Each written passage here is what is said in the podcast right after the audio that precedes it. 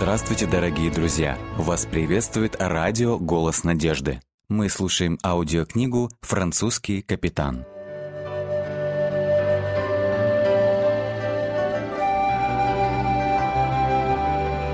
Глава 18. Новый мир. Это самое великолепное зрелище, которое я когда-либо видел. Я никогда не представляла, что тропики так прекрасны. Я думаю, что мы наконец добрались до небес, в восторге восклицали наши путешественники, когда Либерти наконец приблизилась к острову Тенерифе. Они были поражены красотой открывшейся перед ними картины, наперебой указывая на снежную гору, что возвышалась над всем пейзажем. Это был Пико де Тейда, вулкан, устремленный в самую высь голубых прозрачных небес. Величественная вершина поднималась над пальмами, растущими вдоль всего побережья, и создавала чарующую декорацию всему городу Санта-Крус, главному порту острова. Множество разнообразных кораблей стояли на якоре в полукруге гавани, покачиваясь на нежных волнах, блестящих в раннем утреннем солнце. После этих одиннадцати дней в море мне просто не терпится попасть на берег. Сюзанна вся искрилась от радости, обращаясь к Андре, в то время как экипаж спускал паруса. И вот, наконец, раздалась команда «Отдать якорь!». Послышался характерный грохот якорной цепи и всплеск за бортом. Якорь был брошен. Семьи аплодировали своим мужчинам, которые за время путешествия превратились в вполне сносную мореходную команду. Пассажиры судна по очереди доставлялись на берег баркасом «Либерти». В городе их не покидало праздничное настроение. Они смеялись друг над другом, потому что всех качало из стороны в сторону, как подвыпивших гуляк. Их тут же окружили надоедливые, но смешные дети, которые предлагали разные безделушки на продажу, и лоточники зазывали их со всех сторон, когда они шли по улицам. Женщины направились на рынок, чтобы выбрать продукты питания в дорогу. «Что это?» — спросила у матери Элизабет, указывая на кучу больших желтых фруктов. «Я не знаю, что это, дорогая, но давай будем выбирать то, что нам знакомо», — отвечала Сюзанна, беря в руки то бананы, то апельсины, то лимоны или помидоры, чтобы оценить их спелость. Женщины на пальцах объясняли, сколько им нужно купить таких продуктов, как сахар, соль, мука, мед или чай. Между тем мужчины во главе с Андре организовали перевозку баррелей пресной воды для транспортировки на корабль. Вокруг стоял многоголосый и многоязычный гам, но самыми громкими были голоса местных испанских производителей и их слух, с готовностью заполнявших заявки на поставки товаров, поступавшие от приезжих, которые толпами ходили по главной улице. «Мы отправимся отсюда на рассвете», — объявил своим людям Андре, «поэтому нам надо запастись провизией сегодня». К закату они только закончили загрузку судна и после целого дня тяжелого труда были более чем готовы к ужину в ресторане, чтобы им там не предложили. Рыба и рис показались им восхитительными, а самым вкусным оказался свежий зеленый салат, приправленный оливковым маслом, чесноком и луком. Заварные пирожные с кремом, выпеченные в местном монастыре, достойно увенчали трапезу. У нас было недостаточно времени, чтобы закупить все продукты, которые нам нужны для Большого океанского перехода, так что мы должны будем остановиться еще на приморском кафе «Мыс Верде», португальский и не так развит, как Тенерифе, но все-таки достаточно удобный, чтобы пополнить свои запасы. Два оружейных парусных судна, за которыми мы следовали, оставят нас там и пойдут на побережье Африки. Если нам повезет, мы найдем другие суда-компаньоны, к которым сможем присоединиться на пути в Вест-Индию. Я повстречался здесь с капитаном шхуны Кестрелл из Лондона, и он направляется в Индию. Он ищет компанию. Ранним утром следующего дня ветры были благоприятны для южных морских путей, и три судна, к которым присоединилась и Кестрел, снялись с якорей и вошли в канал, чтобы пройти между островами Тенерифа и Гран-Канария. К полудню острова отступили на горизонт на севере. Все на борту «Либерти» задумчиво наблюдали, как их очертания исчезли на просторах моря. На второй день после отхода из Тенерифа они увидели темно-бурые облака на востоке, что означало приближение бури. До сих пор плавание проходило прекрасно, но теперь опасность была налицо. По мере того, как облако подходило ближе и становилось все больше, напряжение нарастало. Андре приказал всем женщинам и детям сидеть в своих каютах под палубой. Он также приказал мужчинам задраить люки, и вскоре они начали ощущать приближающийся шторм. К их немалому удивлению дождя не было. Это была песчаная буря, любезность со стороны пустыни Сахара. Песок отчаянно жалил кожу, и люди пытались найти укрытие, чтобы защитить себя. Ветер и песок проникали повсюду, так что они должны были прикрывать глаза, а также руки и головы. Весь экипаж страдал от жестокого обращения матушки природы. Мужчины хватались руками за поручни, сгибались и приседали, пытаясь удержаться на палубе и одновременно защитить себя от пытки песком.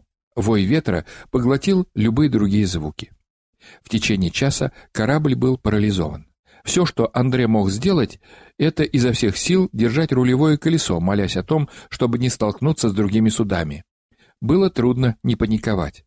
Когда буря миновала, мужчины в шоке озирались вокруг. Песок проник в каждую щель на палубе, в каждую складку снасти. Они оглядывали друг друга, не узнавая. Их ресницы, брови и волосы, облепленные песком, их потные лица, покрытые мелкими зернами, делали их похожими на призраков.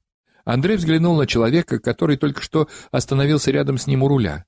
Он понятия не имел, кто это был. Только тогда, когда тот заговорил, стало понятно, что это Пьер. «Должны ли мы позволить женщинам выйти?» Андрея не ответил, он рассмеялся, не удержавшись. Остальные члены экипажа также начали смеяться друг над другом. Они все еще смеялись, когда открыли люки, чтобы позволить женщинам и детям выйти на палубу.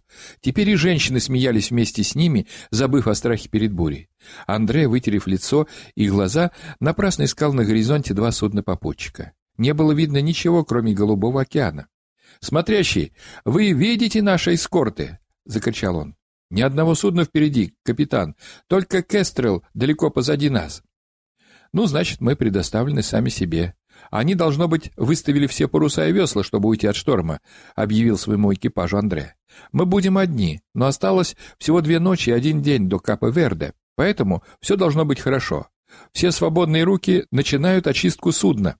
Внешний вид островов Зеленого мыса значительно отличался от Канарских островов было больше каменистых и пустынных мест, и только на отдельных участках виднелись пальмы и другая растительность. Они стали на якорь около дока Рибейра-Гранде, лучшего порта для пополнения запасов, по мнению Андре. Несмотря на некоторые европейские по стилю здания, они были совсем не так велики и многочисленны, как на Тенерифе. Но те, которые виднелись вокруг, сверкали яркой белизной и были окружены аккуратными садами. Над всем городским пейзажем доминировал белоснежный собор с высокой колокольней над входом. На берегу Андре узнал, что те два крупных судна, за которыми он следовал, покинули этот порт несколько часов назад в направлении Африки. Он нашел несколько других судов в гавани, тоже готовящихся к отплытию к африканскому побережью. Возможно, нам придется остаться здесь на несколько дней, пока не появится другой корабль или два, которые держат путь в Вест-Индию», — сказал он своей команде. «Задержка не должна вызвать у нас никаких проблем, потому что все необходимые запасы продовольствия находятся прямо здесь, в Рибейро-Гранде. Мы можем отдохнуть, осматривать достопримечательности и ждать свой корабль-попутчик».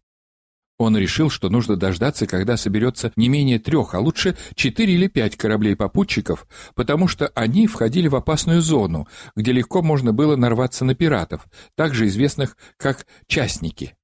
На берегу они случайно увидели священника католической церкви, выставившего для обмена апельсины на придорожном стенде. Андре поздоровался с ним по-английски.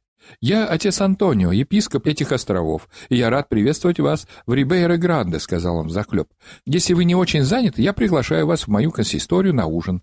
Наше братство в монастыре славится своей пекарней. Она лучшая на острове, и особенно им удаются сладости добелем, как в монастыре Иеронима в Лиссабоне. Это было предложение, от которого семейству Ламоро было трудно отказаться. Отец Антонио направился к собору, затем повел своих гостей вокруг него ко входу в монастырь. Они вошли во двор, буйно заросший цветами всех видов и красок. Сюзанна ахнула, когда увидела море роз, гортензий и бугенвилей. Священник оказался очень интересным хозяином. Он рассказывал им об истории и фольклоре острова Санту-Антан. Только вчера здесь был губернатор со своим ежемесячным визитом. Он сказал, что пираты угрожают некоторым городам на нашем острове и на Сан-Николау. Они похищают женщин, принуждают их выходить за них замуж на их кораблях. Это позор. Его Величество, король Португалии, не хочет иностранцев, и тем более пиратов, в колонии. Вы хорошие люди, конечно, просто остановились здесь для краткого посещения. Я могу уверить вас, что король одобряет самые лучшие отношения и гостеприимство», — сказал он и, протянув руку, взял чашу, наполненную знаменитыми зелеными оливками Элваса, импортированными с материка, чтобы предложить их гостям. Ужин начался в 8 часов и состоял из шести блюд, представляющих большую часть местных продуктов. Маленький Даниил крепко спал к этому времени, и девочки зевали. Ближе к полуночи семья наконец нашла небольшой пансион, где они забронировали номер. Следующие три дня они провели, посещая лавки купцов на главной улице и прогуливаясь по окрестностям, и под конец уже знали город вдоль и поперек. Бросалось в глаза, что большинство населения составляли чернокожие, прибывшие на острова с материковой части Африки. На третью ночь друзья вызвали Андре, чтобы спасти одного из юношей из Либерти, который сцепился с другим матросом в небольшой таверне неподалеку от гавани. Вместе с двумя людьми из своей команды Андре прибыл к месту происшествия и нашел парня, лежащим на улице с раной на голове и пьяным, настолько, что был не в состоянии сказать ни слова. Андре приказал своим товарищам отнести юношу к себе в гостиницу, где Сюзанна ждала, чтобы оказать первую помощь. Сам он уже собрался последовать за ними, но в этот момент шумная компания прибыла в таверну, грубо толкая впереди себя какую-то женщину. Она кричала по-португальски и по-английски «Помогите! Помогите!» Но никто, казалось, не обращал на это внимания. Андре был ошеломлен, и не столько этим зрелищем, сколько голосом человека, державшего его. Это был голос, который он уже где-то слышал. Когда хулиган появился из тени, Андре с ужасом увидел, что это никто иной, как сержант Лакур, человек из его прошлого, лицо, которое он надеялся никогда больше не увидеть. Из всех людей в мире в эту ночь он меньше всего ожидал увидеть своего старого недруга из Мишера. Да, это был он, начальник драгун в далеком любимом городе Нажеронде. Лакур пнул женщину, и она упала, приземлившись в канаве. Наклонившись к ней, он выкрикивал какие-то угрозы, требуя вставать и идти с ним. Андрей подошел к нему. «Сержант Лакур, вы жалкий хам, и только попробуйте еще раз ударить эту женщину!» Буквально взревел он. От первого удара сержант пошатнулся, и кровь закапала из его левой ноздри. Он моргнул и вытер ее рукавом, но тут же получил еще один удар в живот и упал навзничь на мощенную мостовую.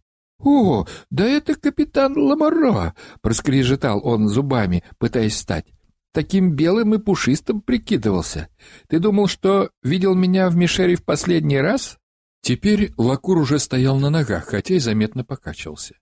«Я не забыл, что ты не взял меня с собой в ту ночь. Я видел вашу лодку в море, ясно?» И неожиданно Андре получил апперкот в голову чуть выше левого глаза. Мощным ответным ударом, пришедшимся прямо в солнечное сплетение, Андре заставил Лакура со стоном согнуться. «Я бы не взял тебя с собой даже на рынок, негодяй, тем более в море», — процедил он сквозь зубы. «Ты и тебе подобные измучили Францию. И теперь ты здесь показываешь свою храбрость на женщинах, горе-сержант». Андрей угрожающе шагнул вперед. Мельком он отметил, что пострадавшей уже нигде не было видно, она успела убежать. Тогда и он повернулся и зашагал впрочь в темноту. «Мы еще встретимся, горе-капитан!» — выкрикнул ему вслед Лакур. Решительно направляясь в сторону главной части города, Андре с содроганием думал о произошедшем и не мог поверить, что после стольких лет снова встретил этого человека. Он с радостью думал о том, что скоро начнет новую жизнь в далекой Америке. Еще два судна пришли в порт на следующий день и объявили, что направляются в Вест-Индию. Одно из них прибыло из Лондона и шло на Ямайку с почтой и товарами на борту. Другим был 16-пушечный «Брих», новый военный корабль Королевского флота, направляющийся в Чарльстон. Его капитан сказал, что просто эскортирует два других небольших судна и был бы рад, чтобы к ним присоединилось третье. После дня подготовки вновь прибывшие корабли были готовы к отплытию. И снова «Либерти» была на пути в новый свет северо-восточными пассатами и экваториальным течением Южной Атлантики за спиной путешественники направились на запад. Они неплохо продвигались вперед, но бесконечное водное пространство вокруг казалось непреодолимым. Через 12 дней они догнали еще два британских судна, идущих в том же направлении. «Работорговцы», — объявил своему экипажу Андре. «Я сомневаюсь, что мы объединимся с ними. Они идут слишком медленно для нас». Он с облегчением увидел, что военный бриг не предпринял никаких усилий, чтобы связаться с двумя громоздкими посудинами, набитыми человеческим грузом. Их медленное путешествие не было в интересах подобравшейся здесь гораздо более быстрой флотилии. Недели за неделей корабли бороздили волнующиеся воды Южной Атлантики. Несколько встреч с китами принесли оживление. Дельфины не оставляли их без своих морских представлений. Они любили мчаться рядом с кораблем и выскакивать из воды, так, чтобы их гибкие тела как можно дольше зависали в воздухе на фоне ясного неба. А потом, словно устав от скучных зрителей, они уносились прочь в синий океан, так легко оставляя корабль позади, будто он просто стоял на месте. Спустя шесть недель впереди, наконец, была замечена земля. По расчетам Андре это был Барбадос, первый Вест-Индии британский остров, который стоял как часовой на восточной окраине Карибского моря. Все на борту взволнованно смотрели на тропическую землю, которая, казалось, парила перед их глазами в полуденном солнце. Корабли обогнули южную оконечность острова и стали на якорь в тихой бухте Бриджтаун. Около ста лет до этого первые британские поселенцы прибыли сюда, чтобы установить этот форпост, который стал долгожданной остановкой для британских кораблей, направлявшихся в Новый Свет. Усталые, но счастливые пассажиры были готовы вновь учиться ходить по твердой земле, чтобы насладиться гостеприимством этого самого мирного острова на западе Атлантического океана.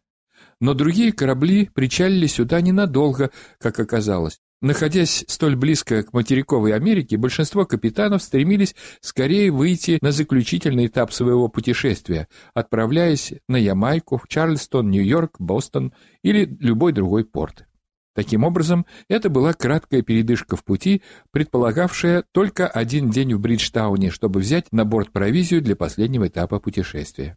Женщины торопливо шли через рынок, покупая свежие фрукты и овощи корзинами, которые тут же передавали мальчику с тележкой, чтобы тот вез все это обратно в доки.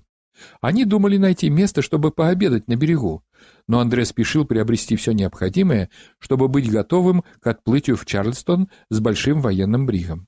Это было бы уже на полпути вверх по северному прибрежному маршруту Нью-Йорк.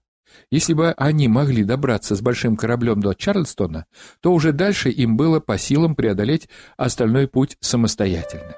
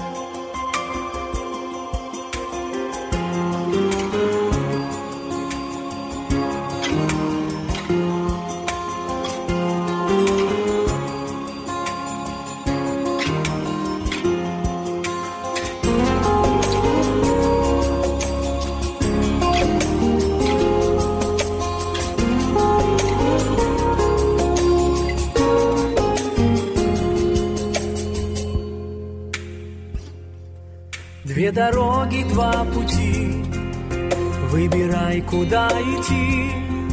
Путь широкий, без преград, выбрать этот путь ты рад. Путь широкий вдаль зовет, он на гибель нас ведет. Этот путь не благодать, не ходи.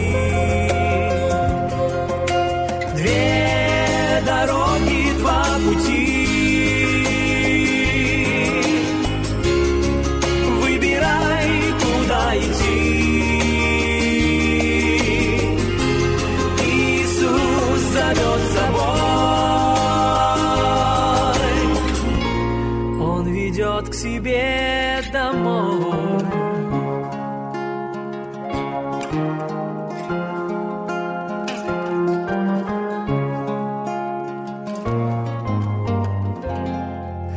Узкий путь совсем другой, есть на узком слезы боль, но кто узким прошагал небеса,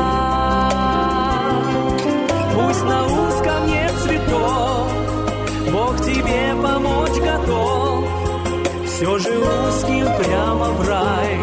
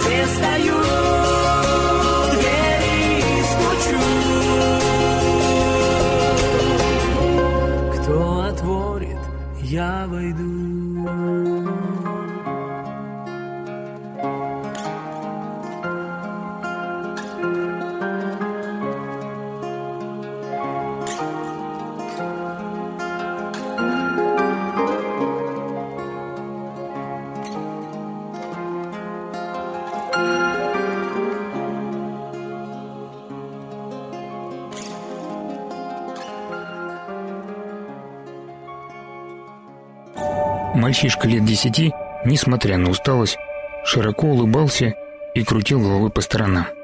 Народу собралось неожиданно много, а новички все пребывали. Мальчик встретил большинство родственников, ровесников, и уже сложились игры, нахлынули приключения и грянули происшествия. Взрослые не обращали на детвору внимания.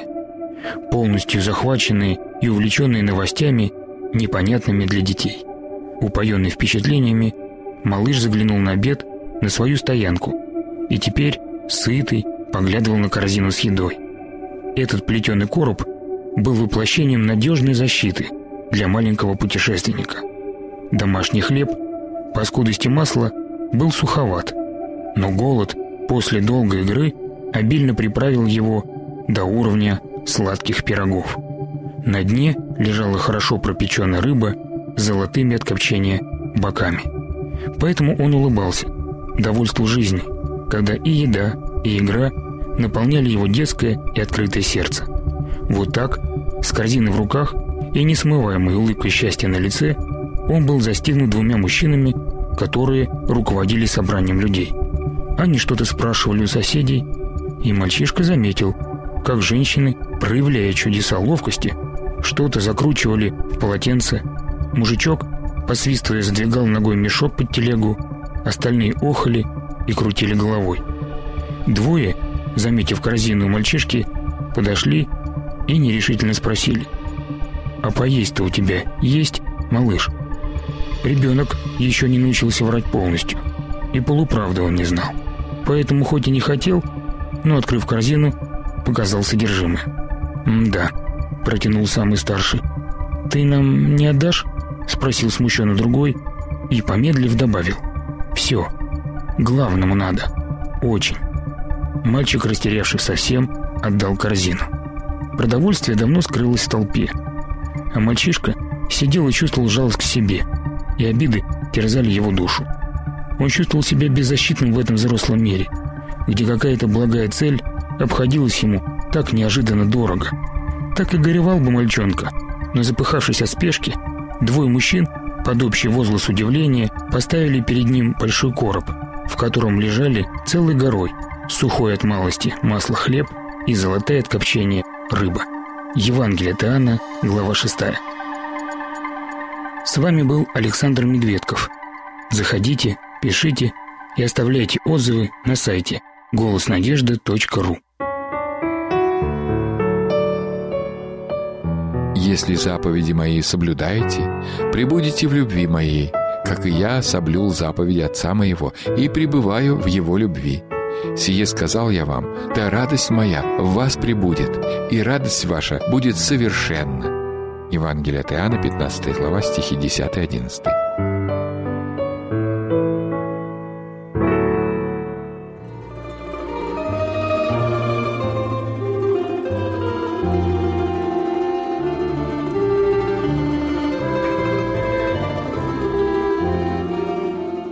Дорогие друзья, вы можете оставить свои сообщения через WhatsApp и Viber по номеру плюс 7 915 688 7601 или позвонить нам на бесплатную линию, которая работает на территории Российской Федерации. Номер 8 800 100 ровно 1844.